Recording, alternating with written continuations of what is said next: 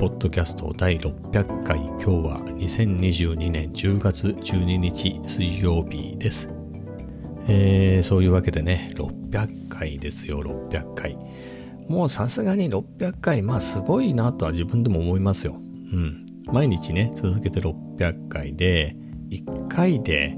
この収録が終わるっていうことはなくて大体2回撮ったりするんですよね、まあ、前編もう1回撮り直すっていうこともかなりの頻度であるし、途中まで撮ってやっぱり撮り直しみたいなのもね、えー、あるので、まあ一発でね、これでいいかなっていう時もありますけどね。えー、って考えるとね、余裕で1000回以上はこう、収録してるわけですので、まあ結構いろいろ学びがあったかなと思うんですが、ちなみに今日のやつも、一応ね、26分ぐらいの尺で1回撮り切った後に、もう1回撮り直してます。はい。えー、600回。まあね、2021年か、去年の2月ですね、2月に始めてなので、なんでしょうね、最初に始めるときに、ま、100回はやろうかなと思ってましたね。僕は何かをやるときに、やっぱりそんぐらいの単位で物事を考えるんですよね。あのー、なんだろう。えっとね、イラスト、なんつったっけ？なんだっけ、スケッチの練習みたいなのがあって、何かものを見て、それを、えー、うまい下手ではなくて、あのー、絵で描いて、その構造みたいなのを説明するみたいなのをやると、ものの見方が鍛えられるみたいなので、なんてやつだったかわかんない。なんとかスケッチっていうのがあって、えー、それをやってみようと思ってね、紹介されたので、それもね、やりましたけど、100回は目指してやったんだけど、結局120、えー、ちょっとね、連続でやりましたね。うん。まあ、そんぐらいはやったしで、ためになったかというと、まあでも見返してもそのスケッチ面白いんでね、見ててね、えー、面白いんで、まあ良かったかなとは思いますけど、まあそういうことをやったりとかね。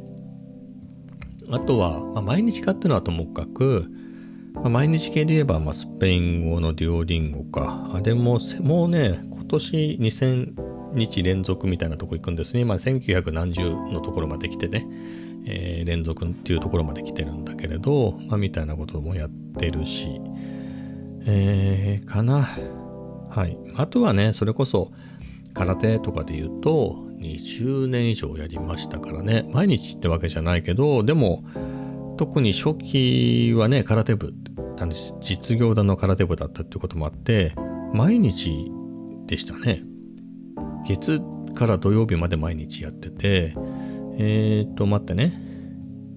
あの、ちゃんと監督さんがいて指導してもらうっていう形でいくと、昼は全部そうね。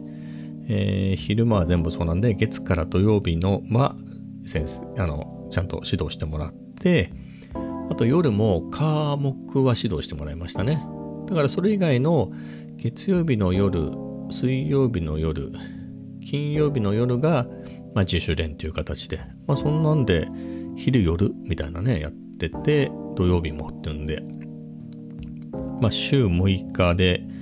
もう十何回稽古するみたいなね、そんなのを3年半ぐらいでしたかね、えー、やって、えー、だったかな。まあ、そこから、えー、会社も辞めたんだね、実業団のなんで、そこでは練習できないので、他の道場行きましたけれど、そこもね、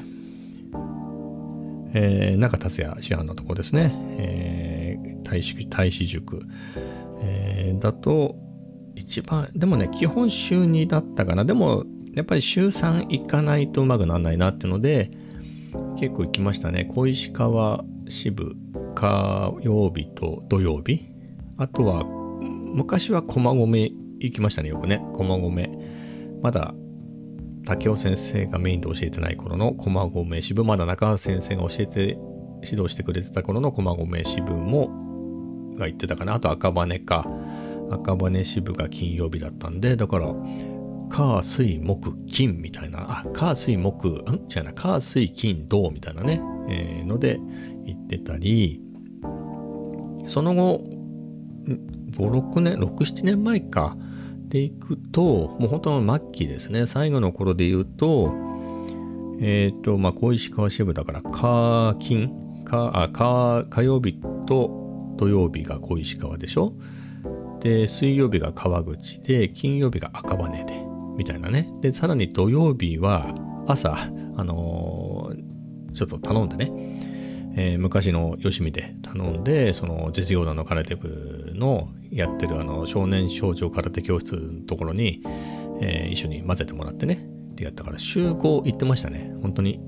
えー、そんぐらいやってたり、そういうのをね、10年、20年っていうのでやるんで、うん、まあ結構続く方かなと思うんですけどね。まあそこまではちょっとやりすぎかなと思うんだけれど、まあでも何でも、そのちょっとね、2、3回やって、あ、俺やったことありますよみたいな人いるじゃないですか。例えば、ボクシングとかでもね、なんかボクシングやってる友達がいるから、ちょっとそこで、えー、体験でね、えー、1回2回通わせてもらって、俺はボクシングやったことがあるみたいなこと言う人もいたり、えー、まあいろいろね、人によってその辺のやったやらないの感覚は全然違うんですけれど、まあね、100回ぐらいはやんないとわかんないですよねっていうのが僕の考えですね。まあとはいってもですよ。じゃあ旅行に行きます。京都好きで行きました。十何回しか行ってないですよね。まあそれで何がわかんだって言われたらまあ何がわかんだって話だよね。でもそれ各地をね、100回以上行くってなったらなかなか大変ですよね。1年365日のうちにね、えー、残り少ない人生ね。で、まあ考えると、まああれですけどね、ものによるんだけれど、まあ家で、家とかね、普段で結構できるようなものは、まあやっぱり100回とかそういう単位でやった方が良いのかなと思いますね。なんかね、面白いコンテンツでちょっとはっきりは覚えてないんだけれど、あのブレンダーですね、ブレンダー3か。あれを毎日、なんか30日だか100日だか1年だか、まあ、やった、その、上達具合をね、えー、こんな風になりましたみたいなやつを紹介してる人がいてみたけど、ねすごいですね。自分じゃなくてね、他の人だけど、うん、やっぱり、やっぱそんぐらいやらないとダメだなっていうのをね、えー、改めて思いましたね。まあやった上でこのポッドキャストどうだって言われると、うん、もうちょっと真面目にやった方がいいかもしれないなとは思うんですけれど、なんだろうな。まあ本当に緻密に考えて考えて考え抜いて、まあ、週1で10回ぐらいやった方が中身が濃いかなとは思うんですけどね。僕はそこまでの感じじゃないんですよね。えー、なんか、やりながら考える、走りながら考えるみたいなタイプなので、えー、まあ、毎日ね、それもよしあしですけどね。はい。まあ、それで600回まで来たので、まあ、これはこれでっていう感じですね。まあ、キリがいいって言えばね、この、最近はね、やっぱり600回とか、前で言うと500回とか、まあその間に555回っていうのもキリがいいなと思ったけれど、まあぐらいですかね、もう最初の頃はね、10回ごとにね、えー、10回です、30回です、50回ですみたいな感じでやってって、ね、200回ぐらいまではそんな感じだったんですけどね、まあ、だんだんそれが 50, 50回おきぐらいになって、まあ、最近は100回、まあ50回おきいぐらいですかね。えー、500回、550回、600回みたいな、次は650回とかですかね。キリがいい。自分なりにキリがいいところはね。まあ、それか、えー、666回もゾロ目でいいのかなと思いますけれど、はい。まあ、またね、えー、コツコツね、続けていこうと思います。まあ、600回云々っていうのはこの辺で。えー、次の話題でいくと天気ですね。今日は22度だったので、まあ、過ごしやすかったですかね。なんかね、昨日がもうちょっとあったんですよね。そこそこあったかかったので、今日は22度っていうのは寒いのかなとか思って、あの、厚手のジャケット、まあ、半袖の T シャツに厚手のジャケットで出かけたんだけれど、それはちょっと暑かったたですね。まあ、脱ぐほどではなかったけど、もうちょっと薄いやつでもよかったかな、みたいな。はい、それぐらいの、えー、気温でしたね。まあ、過ごしやすいのは過ごしやすかったかな。これがね、明日は18度っていうんで、4度低いっていうんでね、ちょっと寒いですよね、きっとね。まあ今日ぐらいの格好がちょうどいいのかなっていう気温で。まあでも、金曜日は25度で、土曜日は26度で、多分月曜日ぐらいまでね、確か25度前後なので、まあしばらく過ごしやすいかな。明日だけね、ちょっと雨が降るんですけど、その雨も1ミリぐらいっていう方かな。でそれも18時ぐらいには曇りになって、えー、なので、まあ、しょうがないですねっていう、はい、感じですね。はい。ではね、次の話題でいくと、カフェ散歩ですかね。カフェ散歩ね、えー、あの最近ね、距離歩いてなくて良くないねっていうのでね、あのフルデングスのカフェ散歩を復活しまして、えー、まあ復活したっつってもね、1週間ぐらいそのちょっとサボり気味になってたっていうだけの話で、えー、ですけれど、えー、ね、しっかり歩こうっていうことで、昨日はサラヘボ行ったんですけど、今日もね、サラヘボの辺りまで行きましたよ。あの、イオンね。えー、イオンまで歩いて行って、ケンタッキー行ったんですよね。ケンタッキー食べてみようかなと思って、昨日も行ったんだけど、結局、まあ、いっかっつってね、えー、食べなかったんですけど、今日こそケンタッキー行ってみようかなと思ってね、食べてみようかなと思って空いてたし、まあいつも空いてんだけど、あそこ。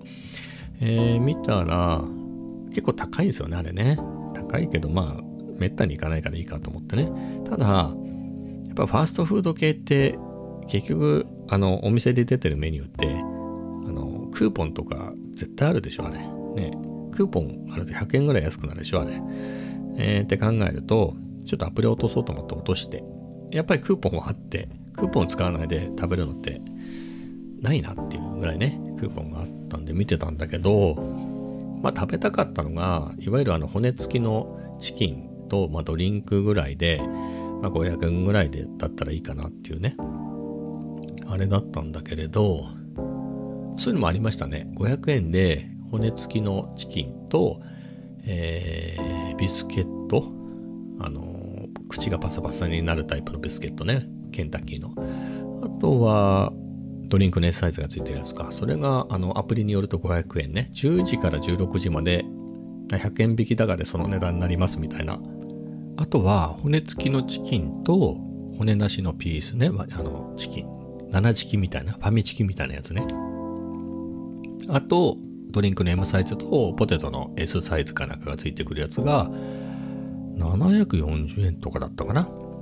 あ、それが店頭で、それが100円引きぐらいだったんだ。あの、10時、16時って。アプリ見るとね、そう書いてあったの。まあ、その値段ならいいかなと思って、どっちにしようかななんつって、もう一回店舗に戻ってね、入ろうかなと思ったんですけど、まあ、店舗のポスターはね、あの、特別なクーポンの値段とかじゃないじゃないですか、書いたのが。で、やっぱりその、さっき言ったね、チキンが2つついてくるやつは740円で、まあ、これアプリもクーポンだったら分かりやすくないですか？これ見せるとその値段になりますみたいなだったら分かりやすいんだけど、なんか10時から16時はこの値段って書いてあるから、まあこれ、聞くのもめんどくさいなと思って、お店でね、これってアプリはこうなってるけど、この値段ですか？みたいな聞くのもめんどくさいなと思って、あ、いっかと思ってね。はい。まあ、結局食べずにっていう、でしたね。それで言うと、まあ、イオンのね、新松戸のイオンのケンタッキーなんですけど、まあ、ケンタッキーが悪いとかじゃないんだけど、向かい側に、ほら、タリーズの後にバーガーキングが入ったでしょ？僕もあそこ一回行ったんですよ。なんか、空いてるし、いいかなと思って、食べてみようかなと思って行ったんだけど、まあ、やっぱああいうのもね、さっき言った通りで、やっぱアプリ落とさないと。あとオーダーもね、並んでたんだよな、僕はその行った時に。なので、モバイルオーダーで済まそうと。マクドナルドはね、いつもそうしてるんで。で、アプリ落として見てたんだけど、なんかまあ、登録がまあめんどくさいし、ね、あの UI がやっぱマクドナルドの方が優れてるなと思って。まあ結局、バーガーキングも食べてなくてね。しかもあそこ、ミスドとサイゼリアあるからね、あそこね。あのお風呂は。すぐ並びで。ねミスドも混むけど、まあ分かりやすいでしょ、あそこ。まあ、100円、120円ぐらいね。行っても150円ぐらいのドーナツでしょ、オールドファッションと、200円ぐらいのドリンク M サイズね。双剣美茶みたいなやつでいいわけだから、まあそれでいいですっていう感じでね。で、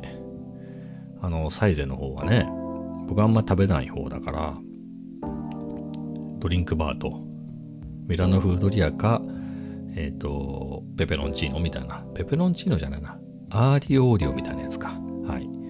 で、それ頼むだけなんで、まあ500円とか。まあちょっと大盛りにしちゃったら600円とかだけどね。まあそんなもんですよ。いや、そっちの方がいいでしょ。まあめんどくさくなくて。ね別に、まあ、ランチタイムだったらこういうメニューがありますよみたいなのもあるけど、僕が頼むのってミラノフードリアとドリンクバーとかだから、別に値段いつ行っても変わんないんで、まあ、わかりやすいなと思って。うん。まあ、それで行ってないですね。ケンタッキーも、まあ、いいかって感じですね。はい。まあ、以上で、だから子供がちっちゃい頃だと、なんか、ケンタッキーのあれが食べたいとかね、ビスケットが食べたいとか言われると、まあ、それが目的になるからね、絶対行くんだけど、自分だけで行くんだったらね、もう別にいいかなって感じですね。めんどくさい。もう全部マクドナルドのアプリで買えればいいのにね、それかスタバの、そのどっちかのアプリで、あの、注文できねえかなっていうね。はい。みんなマクドナルドが買っちゃえばいいのにとか、はい。そんなこと思いますね。はい。まあそんなところでした。まあだからマクドナルドのあれはいいですね。アプリはね、よくできてるなと思います、ここは。はい。まあ、そんなところでした。でね、あのー、あの並びで流通経済大学があって、まあ、そこは用事がないんだけれど、あのー、マルゼンが入ってんですよね。あのー、道路に面したところにマルゼンがあって、あの本屋さんね。で、僕があの辺ね、ぶらつくようになったのってコロナ禍に入ってからなんで、ずっと閉まってたのは、あ、なんか空いてるわと思って、ちょっと寄ってみようかなと思ってね、初めて今日入ってみたんですけれど、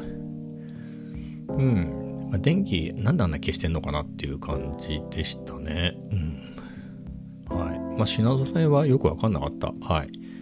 あの、学生向けだからっていうのもあるんだけど、なんだろう、コンビニかなっていうぐらいね、ガチガチに雑誌とかの縛ってあって、立ち読みされ、絶対立ち読みさせねえぞみたいな感じになってて、えー、まあ、うん、まあ学生向けなんでしょうね。はい。まあいいやって感じでしたね。マルゼンっていう名前に相当期待したんですけれど、うんって感じでしたね。はい。まあ、新たなね、えー、何ですか、お店に入れたんでよかったですと。あとはね、久々ユアコーヒーも行ったんですよ。ユアコーヒー行って、まあ空いてったっていうか誰もお客いなかったんですね。まああそこほら基本は豆を買うところなんでね。まあ、豆を買うついでに、まあ、ちょっと店先とか店内で、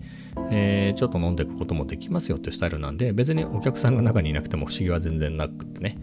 えー、いいんですけれど、まあでも、他にもいなかったしね、えー、ちょっと寄っちゃおうかなとか思って行ったんですけれど、久々に。まあいいかって感じでしたね。まああそこ美味しいから、まあ全然納得なんだけど、まあカフェラテ380円かみたいなね。はい。まあ美味しいからいいんだけど、とはいえ、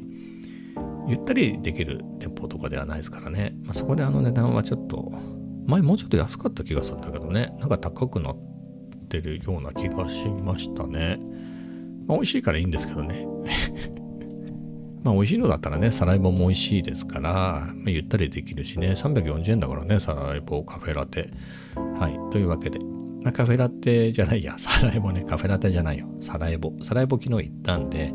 まあ、同じ店に2回続けていかなくてもねっていうことで、まあ、あの辺のカフェには寄らず、えー、戻りましたね。はい。まあ、その道中で行くと、久しぶりにね、三毛猫がいました。の、色あせてない三毛猫ね。えー、あの、モフモフできる方の三毛猫が、えー、久しぶりにいたんで、ちょっともふったんですけど、ちょっと久しぶりすぎて、あのね、夜とかは結構暗いからいいんだけれど、あの、日中はね、あの、三毛猫、駐車場にいるんで、またそこが結構人気の駐車場だから、その駐車場のあの、まさにロットのところね、車が止まるところに、あんまり撫でてたら、ほら、車止める人の迷惑じゃないですか。ね。なので、ま落ち着いても触れないし、はい。なので、ちょびっと話しかけてね、えーえー、近況を聞いて、えー、まあ、ニャーニャーしか言わないんですけど、ただね、何か言ったら必ずニャーって言うんですよね。あの色の濃い三毛の子の方はね。えー、なのでしばらく駅前で話してから、はい、お別れしてね。えー、チャトラッチいるかなと。明日天気悪いし、今日しか会えないなと思って、えー、見たんですけどね、チャトラッチがいなくて。まあ、色あせた三毛猫がぼんやり、相変わらずぼんやりしていたんでね。あの、チャトラについて聞いたんですけど、ぼんやりして返事なしっていう感じでね。考えてみると、あの、色あせた三毛猫が泣いてるの聞いたことないかもしれないですね。はい。まあでも結構チャトラ念入りに探したけど、どこにもいなかったんで、はい。会えずですね。明日は天気が悪いので、ううんまあ去っていこうですかね。はい。まあそんな感じのカフェ散歩。カフェ散歩じゃないな。カフェ散歩まだ終わってない。で結局リベルテ2に行きました。あの空いてたら入ろうかなぐらいな感じであのの覗いたらあのまあお客が1組いたんですよね。2人行ったんだけれど僕が好きな一番手前の席は空いてたのでじゃあ入るかと思ってね、えー、入って、えー、いや久しぶりでもないか。2週間ぶりぐらい3週間ぶりぐらい。2週間ぶりぐらいかな。最近そこそこ行くようにしてるんで。はい。リベルテ2であのー、結構歩いた後だったのでつまりいつもねカフェ散歩行ってカフェで休んで戻ってくるんでいいんですけれどあのー、なんだろう相当歩いてねカフェに寄らずにいたんでリベルテ2に来た段階では結構暑くなってたのでコーヒーフロートね多分今年最後かなっていうのだったのでコーヒーフロートを頼みました美味しいんですよねあそこのコーヒーフロートいろんなところね食べてるけどまあリベルテが一番かな。なんかね、雑なコーヒーフロートってあるんですよね。あのー、ほら、すっごい細かい氷のやつあるでしょ。お店によっては。あれに、アイス乗っけちゃうと、あの、氷と一緒にた、あの、砕けた氷と一緒に食べる羽目になるんですよね。そうじゃなくて、やっぱりでっかい氷の上にコーヒーフロート乗っけてくんないと、アイスだけを食べるってことができないんですよ。はい。なのでね、そこがリベルテはちゃんとそうしてるし、コメダもそうですね。あのでっかい氷に乗っかってきてるんで、そこはさすがだなと思うんですけど、そういうね、ついでにコーヒーフロートでなんか単価上げちゃおうみたいな雑な店だと、ね、あの、細かい氷の上に乗っけちゃうんでね、はい。なかなかアイスだけ食べるってことができないって、氷と一緒に食わなきゃいけないってね、えー、残念なんですけど、リベルテはそんなことがなくて、はい、今年最後であろうコーヒーフロートね、美味しくいただきました。やっぱあそこいいですね、のんびりして、えー、非常にいいなと思って、まあ、まだ10月ですけれど、まあ、11月とかになればね、ストーブが出てくるんですよね。あれがまたあったかいのね。えー、今年もあの雪の日とかね何回も行きましたけどリベルテあのね夕方のリベルテ夕方以降ねあの日が落ちたぐらいのね日がだって雪が降る頃って日が落ちるの早いでしょだからもう4時半5時ぐらいでもねもう暗くなっちゃうんだけどそういう時のねリベルテの中であのストーブでねぬくぬくとお客他に誰もいないしみたいなはいあれがねたまらなくいいですね。はい。非常に楽しみで。まあ、でも今日もそんな感じでしたね。ストーブはね、ないけれど、あの、あの2組ね、2組とあとカウンターにあのおなじみの人、あの、おなじみの常連さんがいて、まあ、その人も帰っちゃったんで、僕とママさんしかいなかったんですけど、まあそこ細長い、割と細長い店の作りで、僕が一番入り口側。で、ママさんはね、当然カウンターの中なんで奥の。えー、喋るってことはね、あんまないんですけれど、まあ、非常にジャズかなんかが流れててね、ジャズが、ジャズかなんかじゃなくてジャズが流れててね、えー、非常に居心地が良かったですね。はい。まあそんな感じで、えー、過ごせました。えー、次の話題でいくと、音楽ですね。音楽って作る方のね、えー、音楽で言うと、今の Vlog が164本目なんですけど、久々ね、えー、BGM を作って、え楽しかったなっていうので、えまあ、楽しかったっていうか、まあ良かったなって思うんですよね。で、えせっかくね、あの、音楽の方のね、あの、パソコンの字を打つ方じゃなくて、あの、鍵盤の方のね、キーボードも持ってるしね、えあとは MIDI パッドも持ってるしね、えー、まあ、それと音楽ね、えー、 BGM 自分で作りたいなと思って買ったんで、もうちょっとね、いろいろその辺仲良くなりたいなと思ってるんですけれど、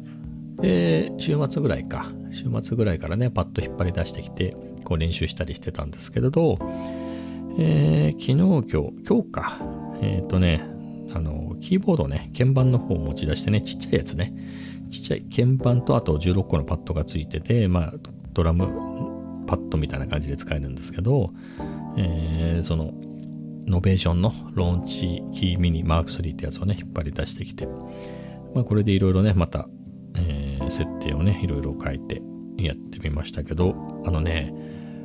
こういう Novation もそうなんですけれど、結構この手のパッドがついてるような、あの、ピカピカ光る系のキーボードって、あの、 Ableton Live にかなりインテグレートされてんですよね。えー、なので、エイブルトンライブだと、もう本当にこのつまみも全部いろいろ最初から対応してね、つなぐだけでちゃんと使えますみたいな感じなんだけれど、僕が使ってるのが Apple のね、Logic Pro なので、えっ、ー、と、そう一筋縄ではいかなかったり、まあ、ローンチパッド X ってやつは完全にインテグレートされてて、えー、つなぐだけで使えるんだけど、えー、ローンチキンミニの方はね、えー、ちょっと世代が前なので、えーと、インストーラーでいろいろ入れてそこからあのまあそれでもだいぶ使えるようにはなるんだけれど、まあ、ドラムのところとかのアサインはちゃんとしないと、えー、使いにくかったりして。で僕もその使いにくい状態でかつあのローンチパッド X の方を持ってたので、まあ、ドラムフィンガードラムフィンガードラマフィンガードラムみたいなのは、えー、そっちでやった方がいいなっていうのでやってたんですけどえっ、ー、と、いろいろ調べてね、えー、こういうアサインがいいよみたいなことをやってる外国の人の YouTube があって、あなるほどと思って、そのパッドのね、アサイン書いたら、非常にドラムがやりやすくて、指ドラムがね、やりやすくて、これはいいぞっていうんでね、はい。まあ、せっかくね、あハードもね、ソフトも持ってるんで、もうちょっと仲良くなってね、いろいろやりたいですね。はい。そんなことを思ってます。で、これもね、今デスクに座ってるんですよ。で、あのー、外付けのモニターがあって、みたいな感じでやってるんだけど、夜なんかね、あのソファーでまったりしつつ、寝る前にね、えっ、ー、と、MacBook Air に直でね、これをつないで、ピコピコピコピコね、やるのもいいかなと。えー、より仲良くなって、BGM 作りなんかをね、残り、えー、今年も3ヶ月切ってますからね、2ヶ月半でしょ、もう。だって10月中旬ですからね。えー、なので、その辺をね、それができたら、別に繰り返すけどね、名曲を作ろうとかそういう大胆なことは思ってなくて、えー、コンスタントにね、えー、楽しみながら BGM が作れたらなっていう、まあそういうのをね、コンスタントにやれるようになりたいっていうだけなんですけれど、まあそういうのが楽しめたらいいかなと。まあそういうのがね、楽しんでやれるようにぐらいにいろんな操作とかね、えー、覚えられたらいいかなとはい、思っています。まあそんなところですかね。今もね、こう繋いでんですよ。で、スリープ、スリープっていうわけじゃないんだろうけどね。あの、特に操作してないと、この16個のパッドがね、また綺麗な感じにいろんな色にね、グラデかけながら変化してってね、いいね。仲良くなったら、あの、ネイティブインストゥルメンツのね、マシン3とか、